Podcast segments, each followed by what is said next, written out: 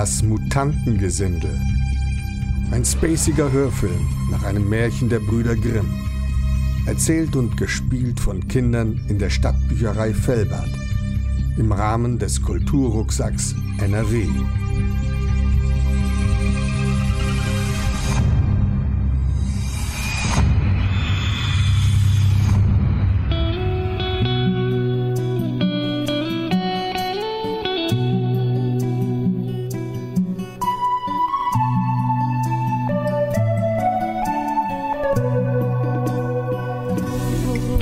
Der Omega-Trabant ist ein riesiger leuchtender Komet in einer weit entfernten Galaxie. Seit dem Jahr 2923 waren die meisten Bewohner von Omega Mutanten. Mutanten sind Halbwesen. Sie haben einen menschlichen Körper, auf dem ein tierischer Kopf sitzt. Manchmal ist es auch umgekehrt.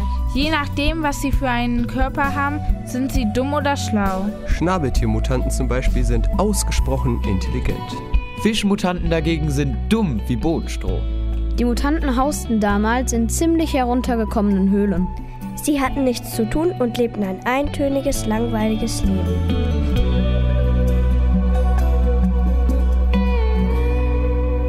In den ersten Jahren, als man die Mutanten auf Omega angesiedelt hatte, gab es eine Bibliothek. Aber weil die meisten Mutanten nicht lesen konnten und auch an anderen Medien kein Interesse hatten, hat man die Bibliothek schon bald wieder zugemacht. Mutanten interessieren sich nur für eine Sache. Sich maßlos die Plauze vollzuhauen. Und hinterher eine Kanne Schleimtee oder Schlammkekse. Am allerliebsten fressen sie Unmengen von fettfaserigen, grün-gelblichen, supersüßen Zuckerbohnen. Die auf riesigen Bäumen wachsen. Diese fettfaserigen, gelb-grünlichen, supersüßen Zuckerbohnen enthalten irgendetwas, was die Mutanten süchtig macht. Wann immer es geht. Machen sie sich auf zu den Bäumen mit den fettfaserigen, grün-gelblichen, supersüßen Zuckerbohnen. Um sich die Wampe vollzustopfen. Manche fressen so viel von dem Zeug, dass sie noch unter den Bäumen einpennen und tagelang schlafen.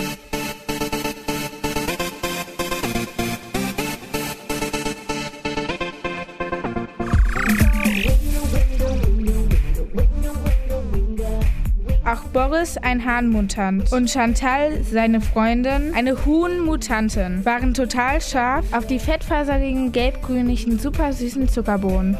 Jeden Morgen, gleich nachdem sie sich aus den Schlafzellen gewälzt hatten, machten sich die beiden auf zu den Zuckerbohnenbäumen. Manchmal blieben sie bis zum Abend. Sie faulenzten herum und knabberten die fettfaserigen, gelbgrünen, supersüßen Zuckerbohnen. Bis ihnen schwindlig wurde. Dann hauten sie sich unter einen Baum und schnarchten, was das Zeug hielt. So verbrachten sie ihre Tage.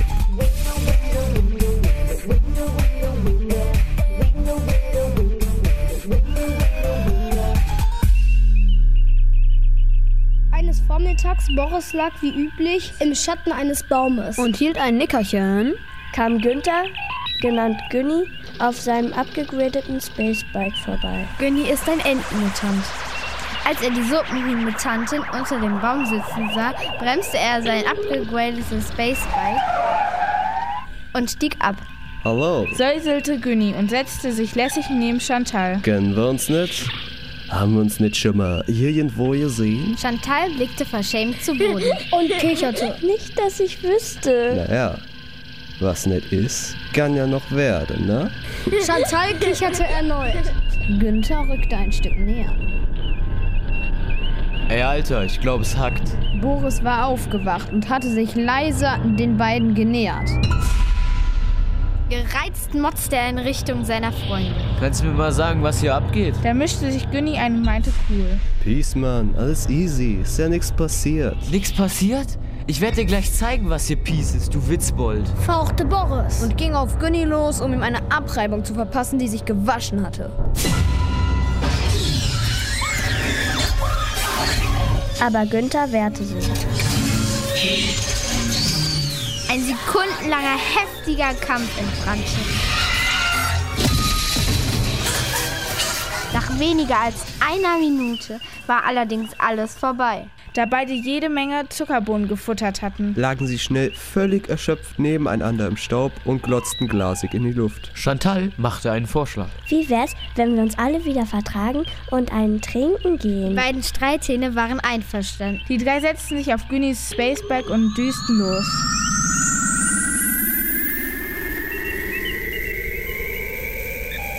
Vor Günnis Stammkneipe Mutis Mutantentränke hielten sie, Sie an. stiegen vom Spacebike und betraten die Kneipe. Mutti ein Biermutant. Der Wirt und Besitzer der Kneipe machte große Augen, als er Günni sah. Günni hatte nämlich noch eine Rechnung offen. Und Muti, der Wirt, hatte Günther am Vortag rausgeworfen. Und ihm erklärt, dass er so lange Hausverbot hat. Bis er seine Rechnung bezahlt. Alter, gib mir mal das Ei.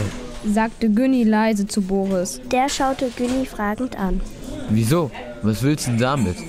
Es passierte nicht sehr oft. Dass Chantal ein echtes Hühnerei legte. Das schafften nur ganz wenige Huhnmutantinnen. Und deswegen waren echte Eier sehr kostbar. Das Ei, das Chantal Günni geben sollte, hat Chantal gerade erst gelegt. Chantal hatte während der Fahrt auf dem Spacebike hysterisch angefangen zu gackern. Und Günni hatte sofort anhalten müssen. Damit Chantal sich gerade rechtzeitig noch ins Gras setzen konnte. Um ein wunderhübsches weißes Ei zu legen. Anschließend stieg sie wieder auf das Spacebike und die Fahrt konnte endlich weitergehen. Keine Angst, Alter, du kriegst es ja wieder. Gib mal nur ganz kurz. Chantal gab ihm etwas widerwillig das Ei. Günther hielt es Muti dem Wirt unter die Nase. Hier, das könnte dir gehören, wenn du meinen Freunden und mir eine Runde Sinterol und Blutwein spendierst. Boah, ey, ein Ei. Wo hast du das her? fragte der Wirt misstrauisch. Ist das echt? Mutti, alter Schwede, hab ich dich schon jemals übers Ohr gehauen? Chantal, komm mal her. Sag dem netten Onkel, dass du dieses wunderhübsche Ei gerade gelegt hast. Ja, das stimmt. Das habe ich selber gelegt. Bestätigte Chantal schüchtern. Muti lief beim Anblick des Eis das Wasser im Mund zusammen. Er liebte Eier.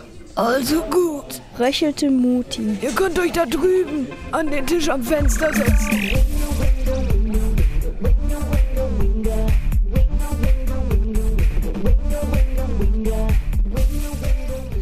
Tranken, bis sie die letzten Gäste waren. Und Muti den Laden dicht machen wollte. Da stand Günni auf und beugte sich zu Chantal. Ey, Chantal, gib mir nochmal das Ei. Flüsterte er. Wozu? Wunderte sich Chantal. Ich brauch das mehr, Eben. Keine Sorge, das kriege gleich wieder. Günther steckte das Ei ein und ging auf Klo. Mutti schaute ihm misstrauisch hinterher. Dann ging er zu Boris und Chantal. Wir machen Feierabend. Wenn ich um das Ei bitten darf. Boris deutete auf die Toilette. Hat er mitgenommen. Muti ging zurück zur Bar. Immer wieder schaute er zur Toilettentür. Aber Günni kam nicht mehr wieder heraus. Nach zehn Minuten ging der Wirt in die Toilette.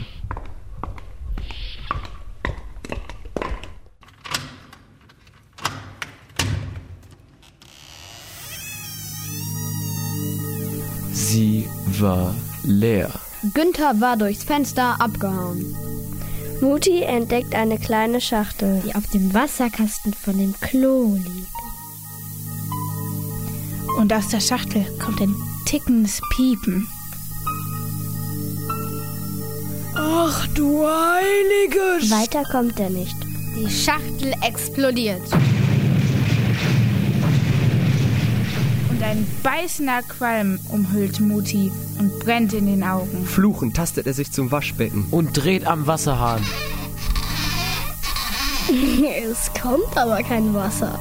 Nur ein dünner Strahl einer ätzend riechenden Flüssigkeit. Günni hat einen kleinen Tank mit synthetischem Klebstoff am Wasserhahn montiert. Im Bruchteil von Sekunden kleben Muttis Hände zusammen. Er stolpert blindlings zurück in den Gastraum. Und schreit um Hilfe. Hilfe! Aber natürlich ist keiner mehr da. Boris und Chantal hatten inzwischen das Weite gesucht. Hört mich jemand? Hilfe!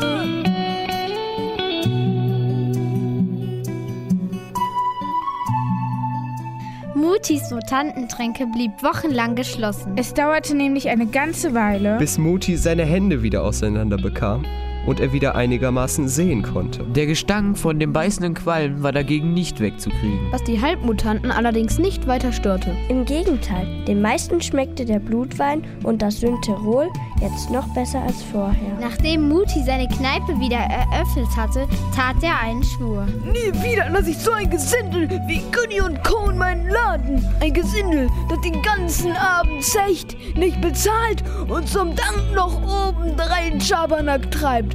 Meine Güte, nicht zu fassen. So eine Frechheit. Eierliche Eier.